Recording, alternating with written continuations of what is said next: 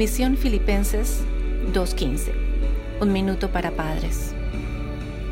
Después de haberse guardado en oración y no haberse contaminado con la comida y los mandatos del rey Nabucodonosor, Daniel y los tres hebreos fueron encontrados diez veces mejores en sabiduría e inteligencia que los mejores magos y sabios de Babilonia.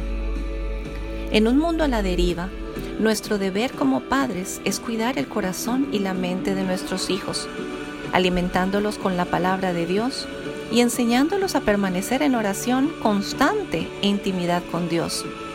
Si establecemos rutinas de oración en familia, a la hora de comer, en el carro, antes de dormir, altares familiares cada semana, si nos congregamos y nos aseguramos de orar y declarar la palabra y las promesas de Dios sobre nuestros hijos de día y de noche, de seguro esa palabra se irá estableciendo y fortaleciendo en sus vidas como fundamentos fuertes que no serán movidos ni quebrantados.